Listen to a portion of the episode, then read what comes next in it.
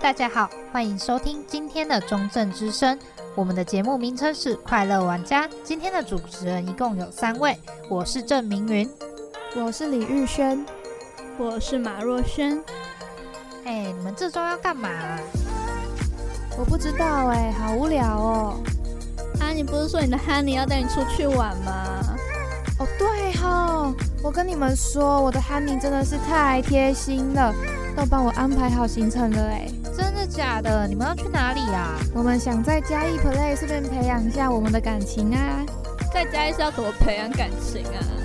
对啊，嘉义不是很无聊吗？好山好水，好无聊啊。最好是啊，嘉义有趣的地方可多了，我可是嘉义地头蛇哎。好了，不要说我对你不好，带你们去认识一下。那我们就进入今天的主题：快乐玩家。我们将要介绍两个嘉义知名的观光景点——快意生活村和嘉义旧监狱。Oh my god，这里是哪里呀？怎么这么像在国外？嗯。但是我想不太起来这里是哪一国的场景哎，怎么大家穿的都跟平常不一样啊？太酷了吧！这是我要带你们认识嘉义的第一站——快意生活村。哦，我的天哪，这里现在超热的哎！对啊，我感觉我都快要融化了。嗯，我记得前面有一间冰店，我带你们去吃。好啊，好啊，那我们可以先去穿那个好漂亮的衣服吗？好啊，那我们就赶快出发吧。吃完冰，我的精神都来了。我刚刚好好的研究了快意生活村的历史，现在马上就来跟你们介绍一下。一九一四年，日本开发阿里山时，发现山上有丰富的块木资源。日本人很喜欢一进屋就闻到木头的香味，而块木裁切之后的香味非常吸引人。因此，他们开始大量开采。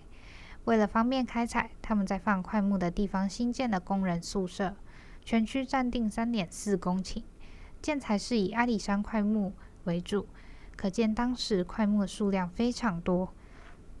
由于拥有丰富的林业资源，所以取名为快町。之后也曾经改名为快村里。当时日本殖民台湾，所以不管是建筑风格还是名字，都具有日式风味。位于北边的一星二业馆是基层人员所居住的宿舍，南方则是较高阶职位的人所居住的地方。日本人为了占据快木资源和方便开采，决定在离阿里山铁路不远的地方建造宿舍。而之所以叫做一心二业馆，是因为俯瞰天花板时会呈现一心二叶的形状。若是有机会来到这里，一定要去看这个特别设计哦。目前的一心二业馆是作为农业精品馆，是快意生活村里唯一的新建馆舍。园区内还有一个银林俱乐部，是台湾唯二的都铎式建筑，提供给当时的林业工作人员放松的娱乐场所。在二战结束之后，林务局曾经将此处开放为中校幼稚园和林务局礼堂使用，之后归还才作为观光景点展示。在日治时期时，嘉义是很受到日本重视的。除了是被称作木材都市，更被列为当时台湾的四大城市。因为阿里山上的桧木很稀有，再加上都是超过百年的神木，让日本人趋之若鹜。快木透过阿里山铁路运下山，但是快木会有被虫蛀的问题，因此那时候还建造了畜牧池，将快木放在水里保存。再加上阿里山上的快木数量非常多。吸引许多外国木材商前来购买。当商人们挑好木材之后，木材会被运送到动力室整理。当时的动力室是是嘉义第一间用水泥建造的房子，现在则是作为木雕展览馆开放给游客参观。而现今的林森路就是当时的木材街。随着阿里山的林业开发，附近的制材加工产业崛起。一同带动当地的商机和生活机能。桧町就是保留最完整的古迹之一，它总共有二十九栋日式建筑，其中设有公共澡堂、招待所和商店街，就像是一座小城镇。日本殖民期间砍伐许多块木并外销，导致现在台湾收藏家还需要向外国用更高的价格购买，才买得到阿里山块木。在二战之后，阿里山的块木资源消耗过多，于是开始停止开发，林业给嘉义带来的繁荣逐渐减少，商人们纷纷向外发展，另寻材料来源。在一九六零年代，台湾加工出口产业兴盛，带给嘉义木材业者新的商机。大约到一九八零年代，木材业者大多都转行了，这个行业也渐渐退出市场。日本殖民的这段时间，阿里山盖了铁路，也带动了附近产业。这里有全台最早的林业村和汽油的铁路。过去林业带来的繁荣光景虽然不复存在，快意生活村却见证了嘉义市木材业的繁华落尽、喜盛经衰的历史。直到近年进行翻修，历时四年，快意生活村成为了嘉义市的重要古迹，也带动了附近景点，像是森林之歌和阿里山林业村，让嘉义市的观光产业逐渐兴起。台湾目前有四大文创园区，其中快意生活村是目前保存最完整。范围最大的日式官舍建筑群，电影《Kano》也曾经来此取景，可见这个地方保留下来的文化有多重要。而现在透过翻新转型成为观光景点，也让快意生活村所承载的文化得以传承下去。接下来，我想跟大家介绍一些嘉义耳熟能详的特色景点。大家听到嘉义的特色景点，应该第一时间都会想到快意生活村吧？如果没有想到的话，也没关系。因为接下来我会带你用想象的，跟着我一起进入快意生活村走一遭。那我们就开始吧。首先，它是全台湾第一个林业文创园区，嘉义市政府在二零零五年把它归为古迹以及历史建筑。为了不断地吸引观光客前来参观，政府不断想办法将这里修复得更像是日式的传统建筑，不用出国就能置身日本庭院美景。拆除原本分隔每栋建筑的围墙。作为了一个开放性的空间造景，透过快意生活村的准建，融入林业生产的演进以及历史回忆，重新塑造了林业历史空间意象，使游客能身临其境了解林业发展状况、加工制作过程以及过去木材产业的木历史背景。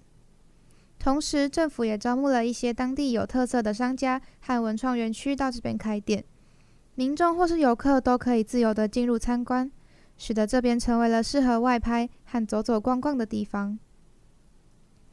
阿里山以壮阔优美的森林景色享誉全球，同时也造就了嘉义市成为林业之都。如今的快意生活村成为了这段历史的见证，也因此走进快意生活村，有三根阿里山红桧高耸的立在你的面前，象征着森林生命力以及阿里山神木意象。迎面而来的是桧木建筑的香气。隐隐约约还混合着淡淡的茶叶香，是不是光想象就很美好呢？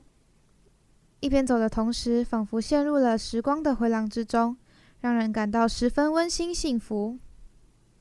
整个园区空间独特性的发挥，再配合时代保存再利用的新趋势，创造出新文化价值。尤其这几年结合人文和经济发展的文化创意产业的兴起。加上嘉义市政府非常用心的推荐观光休闲产业，促进文化旅游。除了见证阿里山森林铁路百年历史，也重现嘉义林业文化风华。桧意生活村的建筑群将近二十几间，像是嘉义故事馆，走在里面不但可以欣赏古迹建筑，同时还能了解林业的故事。另外，里面有许多装饰品都是使用环保的素材去制作的哦。到了后期，快意生活村多了一些新的装置艺术，像是可爱的森林精灵娃娃。仔细看，它们都有自己的名字哦。接下来，我想跟大家介绍一些快意生活村里面的新店，像是一间叫做金泽金箔冰淇淋的店。它在日本是一种很有名的金箔冰淇淋，它的外观很像是派出所的外观。口味的话，一共有两种。分别是香草和抹茶口味，它的抹茶很特别，是使用小山园的抹茶，有着浓郁抹茶香气且不苦涩，微苦甜的滋味不会腻口，是大人小孩都会喜欢的口味。金箔冰淇淋拿在手上金光闪闪的，超级浮夸，不但好吃，也会使人心情很好。下一间是祈福馆，它有卖很多可爱的东西，像是超可爱的柴犬块木，可以在上面写下自己的愿望，并挂在外面的祈愿亭。再来是霞光和服馆，也是我最有兴趣的店。这间提供许多日本的和服，让大家可以换上和服，在这充满日式风情的地方拍照，留下美好回忆。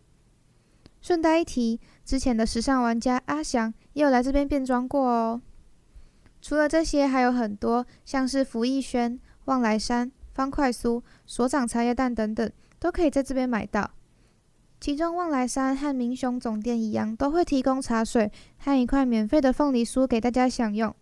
大家如果有空去逛快意生活村的话，也可以去那边逛逛哦。接下来，就让我来带大家看看快意生活村的现在发展吧。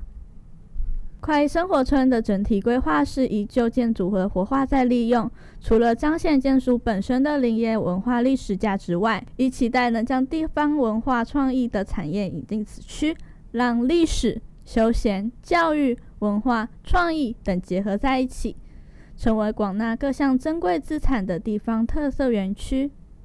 未来期望以委外招商的方式，引进民间文化创意及商业机能产业进驻。并与嘉义市市周边游憩资源结合，建构云嘉南地区的旅游网络，提供多元多样的游憩资源。接着就让我来介绍几家园区内的文创小店吧。首先要来介绍的是所长茶叶蛋，起源于台南新化的所长茶叶蛋，有着史上最龟毛茶叶蛋之称，背后却有个暖心的故事。当时，廖世华先生被调派到台南新化之一派出所担任所长，因为看到很多同仁没有吃早餐就来上班，便自掏腰包卤茶叶蛋给同仁吃。后来越卤越出名，也越开越多家分店，才有了现在的所长茶叶蛋。站在门口就可以闻到扑鼻而来的茶香味，茶叶蛋被卤至漂亮的巧克力色，有吃过的人都说卤得非常入味哦。再来要来介绍的是奇木风景。说到嘉义，就会想到阿里山，而阿里山就让人想到桧木。快生活村中的日本房舍，全都是用阿里山桧木制作的优雅木建筑。若想要进一步了解桧木之美，不妨走一趟奇木风景，从视觉、触觉、嗅觉探索桧木之美。店中还有陈列天然形成的人字形或是蟾蜍形等闻香瓶。就是由于树木的树瘤有时候会形成特别的形状，若是块木或萧兰等香气浓郁的树种，就会家中制作成这种闻香品让玩家收藏。另外，若你喜爱块木的香气，这里也有以块木精油制作的提神滚珠或是按摩霜，颇受游客青睐，既舒压又能沉浸在块木的香气中，真是一大享受啊！这里还有卖一些商品名很酷手的商品。像是天然草本的防蚊液、草间蚊命等系列，有兴趣的人不妨来看看哦。然后要来介绍的是月桃故事悠活馆。月桃故事馆和永卫董事长可说是发现月桃之宝的伯乐。月桃从没有人要到全身都是宝。月桃有很强的生命力，再坏的环境亦能生长，不论是在峭壁、海边，都可以看到它的踪影。其整株都有被创造利用的价值，就像我们台湾人一样落地生根，聪明勤奋有智慧，只是缺乏发现而已。希望将充满生命力、象征台湾应景精神的月桃打造成台湾代表。最后要来介绍的是生生不息街头剧场。生生不息街头剧场是由一群热爱街头表演的艺术家所组成，有的是出名门，有的自我练起。他们的共同目标，即是带着热爱艺术表演到世界各地发光发热，带给观众的是满满的正能量，带着梦想前进，希望将这样的街头艺术传达给更多人知道。生生不息街头剧场团长赵敦义，自嘲是升学体制下的失败者，却在几年后成为站在央视春晚的台湾表演者。人生中做过最勇敢的决定，即是向双亲提出想要学习舞蹈。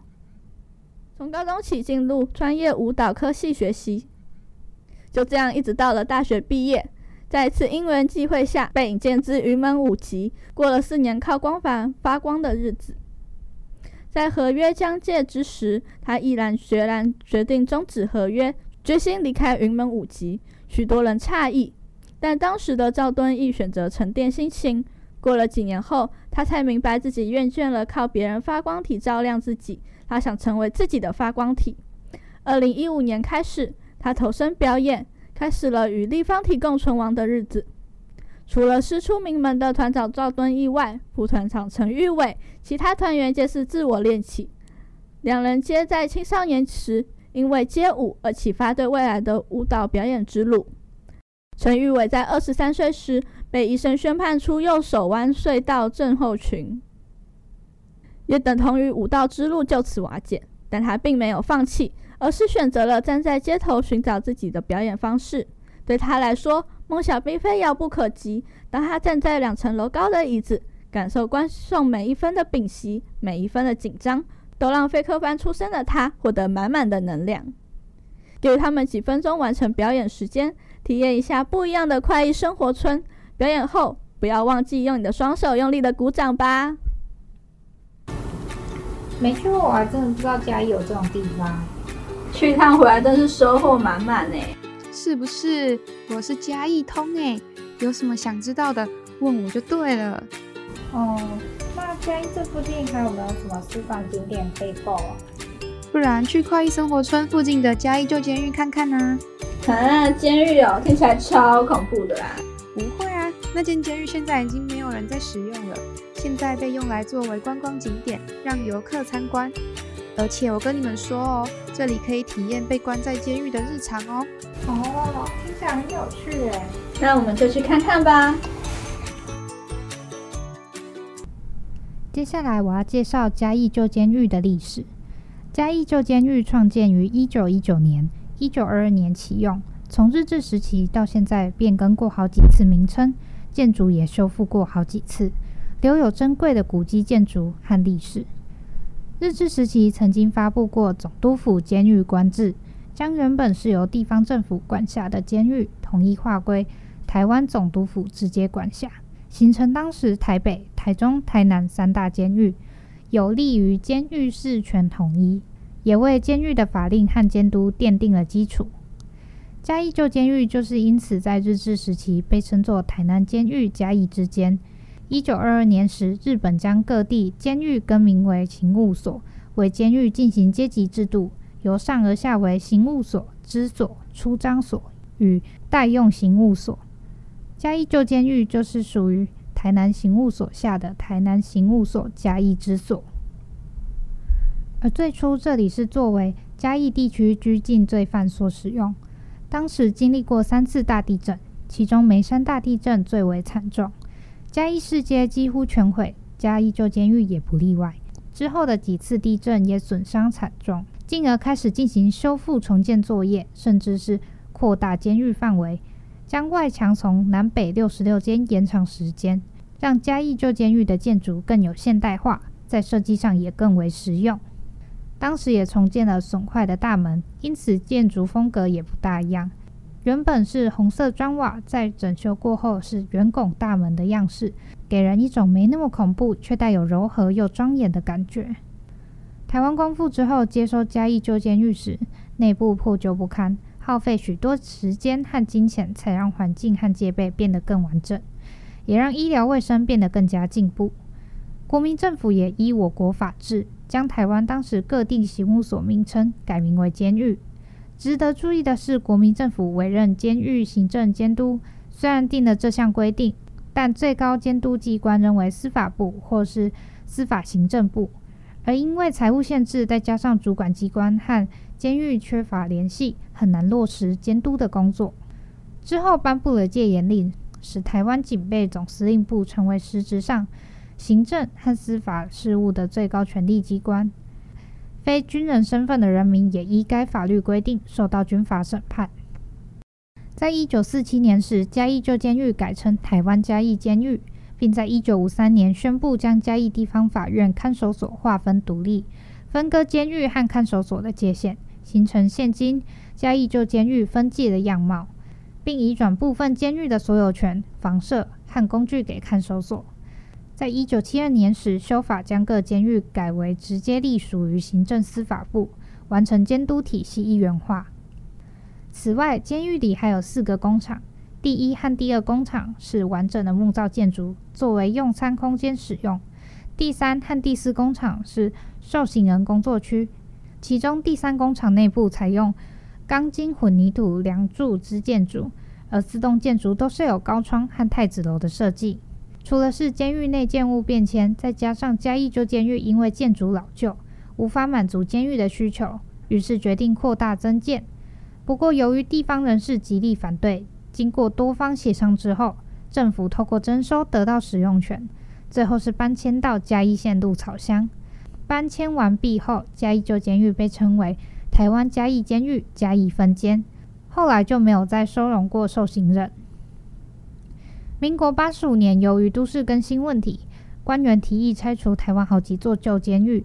但是由于嘉义旧监狱是台湾少数完整的日式监狱建筑群，在地方民间人士积极抗争之下，这座古迹得以保存下来。二零零五年由内政部公告为国定古迹，二零一一年完工后改为狱政博物馆。嘉义旧监狱与台湾狱政发展历史有密切的关系。除了是经历各时代的变迁，也见证了台湾狱政制度的演变。从建筑就可以发现嘉义旧监狱的变迁，像是日治时期这里的牢房是采用兵系建筑法，以中央台为中心，朝外放射状扇形建造。除了是可以监控到全部牢房，也是便于管理。使用阿里山桧木作为建筑材料，也使牢房更加坚固耐用。内部构造使用采光。通风良好的空间设计，使用白色的拱门作为外墙，也是具有深意。希望这座监狱有稳固庄严的感觉。在经历百年的岁月之后，嘉义旧监狱记录了台湾早期的历史，在经历一番波折之后，才得以保存下来。而现在政府也积极宣传这个嘉义在地特色，结合嘉义民间团体去策划活动，让更多人知道这里所经历的历史轨迹。看完跨意生活村的特色，大家如果觉得意犹未尽，还想在嘉义多参观一些景点的话，可以去紧邻着跨意生活村的嘉义旧监狱参观看看。嘉义旧监狱也是嘉义有名的观光景点哦，它也位在嘉义市区，在西元一九一九年建立完成，也就是日治时期，所以它的建筑方式和跨意生活村一样，也很日式。台湾各地都有关着囚犯的监狱。嘉义狱政博物馆前身为嘉义旧监狱，更早之前被称为台南监狱嘉义支监，兴建于一九二二年。当时同时兴建的还有台北、台中、台南等三座监狱，但这几座监狱之中，大多都已经因为不符合与时俱进的时代需求，均已拆除或改建。嘉义旧监狱则是保存着较为完好的一座，并在二零零五年五月由内政部公告列定为国定古迹。二零一一年修复完成，改为狱政博物馆。它原本的旧监狱设施配合观光文化的发展，从二零零九年开始展开修复工程，历经六百多天的日子，在二零一一年九月正式成为狱政博物馆，开放旅客报名导览，但它不能自由参观，需要提前报名。有兴趣的话，可以亲自进入体验囚犯被关在监狱的日常哦。这个建筑特别的地方是以中央控制室为中心，兼设成放射状的掌控系统。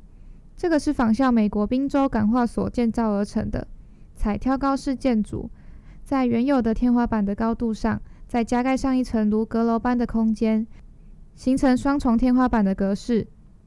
外面的光线和空气透过气窗充分流动，人们可以站在里面的梁柱上走动，同时可以透过脚下的木板空隙。在牢房的每个角落都能看得十分清楚，方便监所人员有效地监控受刑人。在以前，吃饭、睡觉、蹲马桶，任何骚动都逃不过管理者的眼睛。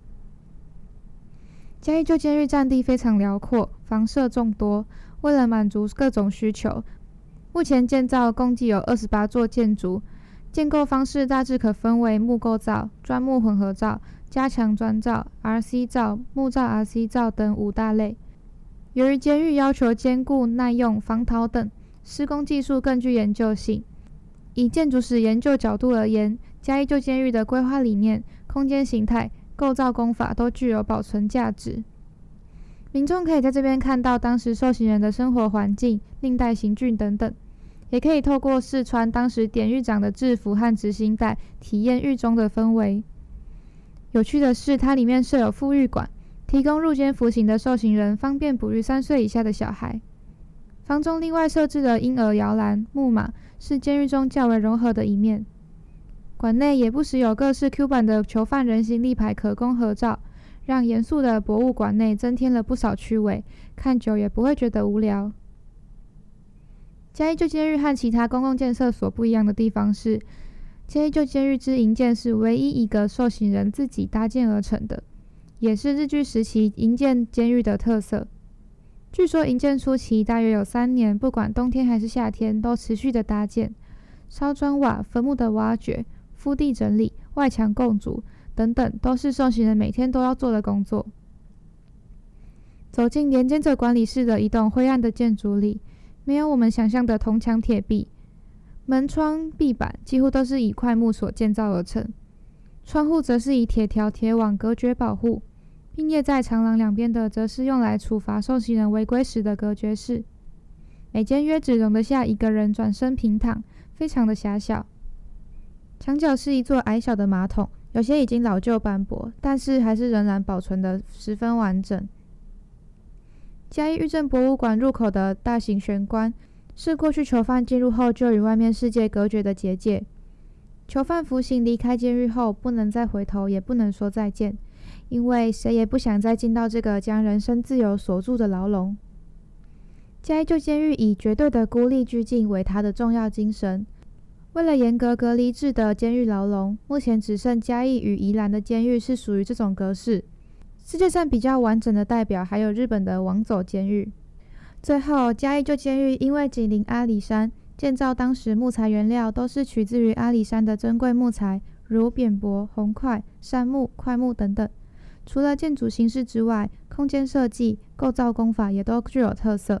不管是在建筑史或是狱政史上，都占有十分重要的角色，让人们看见了日本人一板一眼的严格特质，也能从建筑工法中看出监狱的精密程度。短短的一生中，如果没有犯重大刑责，普通人应该很少有机会接触到监狱。这次走一回嘉义旧监狱，沉重的氛围让人省思不少。也让人感受到自由与人权的珍贵。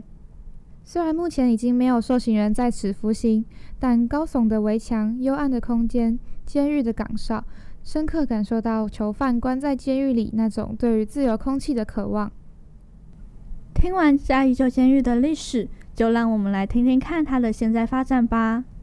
近年来，法务部及文化局与嘉义市政府积极合作，致力于活化嘉义旧监狱宿舍区。并进行景观之改造，希望将原先衰败之环境打造成嘉义市新兴的观光景点，并与嘉义制材所园区、铁道文化园区、快意生活村、嘉义公园连接成一个能让社会大众深刻了解嘉义历史文化的观光带，期望能培育专业的木艺人才及教育社会大众矫正教育之效益。亦能吸引观光人潮认识旧监狱的历史沿革与建筑特色，促进城市形象行销及经济发展，完成再造历史现场的计划目的。期待未来博物馆将具有下面七大功能：首先是导览。就导览主题而言，针对监狱之历史建筑与特殊之空间形式，如设防、中央走廊、户外场域等。以及保存维修策略与技术进行图文并茂的展示，分为狱政发展固定展、狱政发展主题展、旧监狱固定展、旧监狱主题展。其中，狱政发展主题展和监狱建筑主题展是不定期的展览。再来是法治教育，分为青少年法治教育课程及社会人士法治推广活动。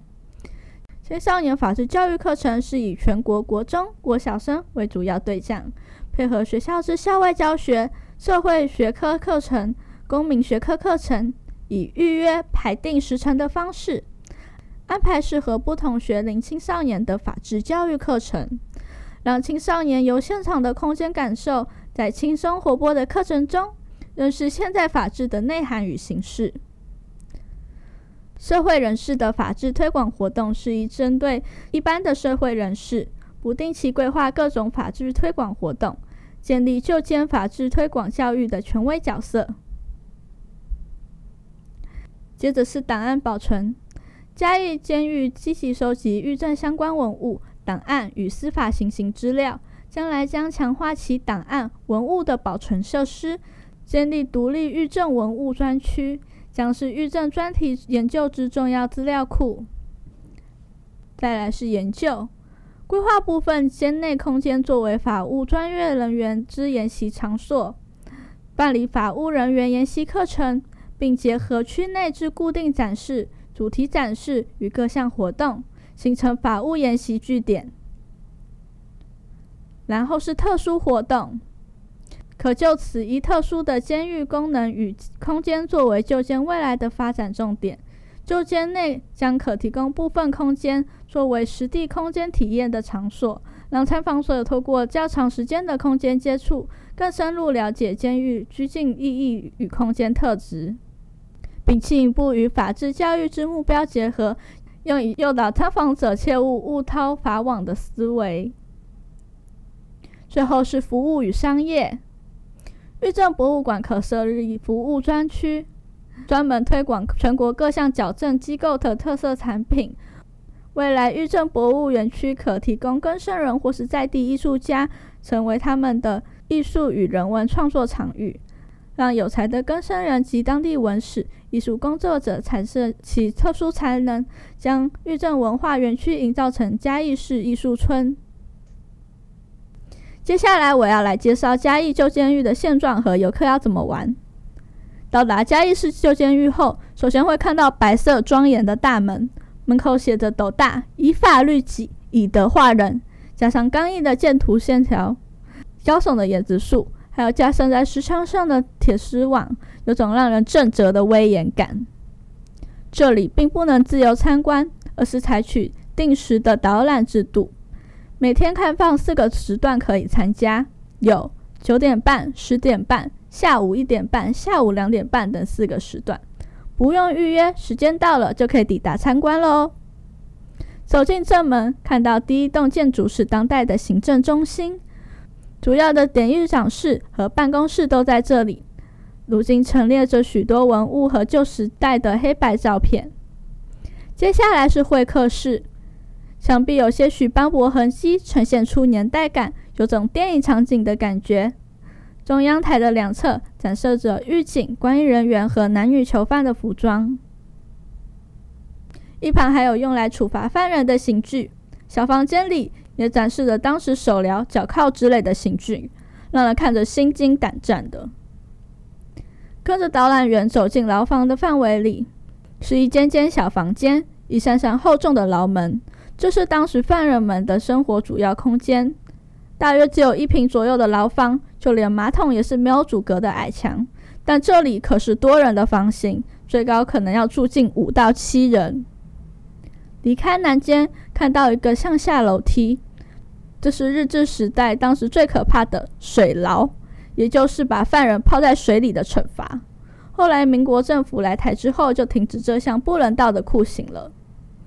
监狱中还有四座工厂，也是当时让犯人们做些工作的地方。如今改造成许多展示空间，展示囚犯们的艺术作品，不少带着哀伤、悔恨或是期盼意义的创作。还有许多受刑人创作的漂亮花灯，个个精致可爱。据说很多届的花灯比赛冠军，其实都来自于监狱哦。之后来到卫生室，犯人生病的时候会来到这里。其实也就是保健室啦。阴暗的小房间放了几张木床，带有一点阴森感。最后穿过这道门，就进入妇育馆的范围，也就是这里的女监。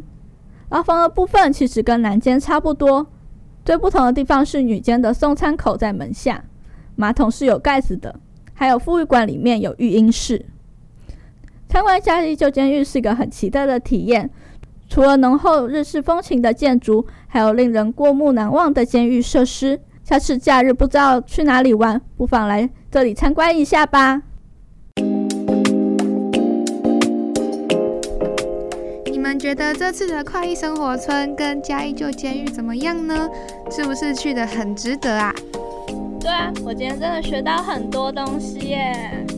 跟你们说，我最喜欢的是快意生活村的和服馆，里面的衣服真的超漂亮的。哦，对了，里面的手掌茶叶蛋也超好吃的啦。哎，说这么多，你们肚子都不会饿吗？我的肚子要开始叫了啦。哦，你怎么又饿了啦？走走走，我带你去吃好吃的。哎，等等，我也要去啦。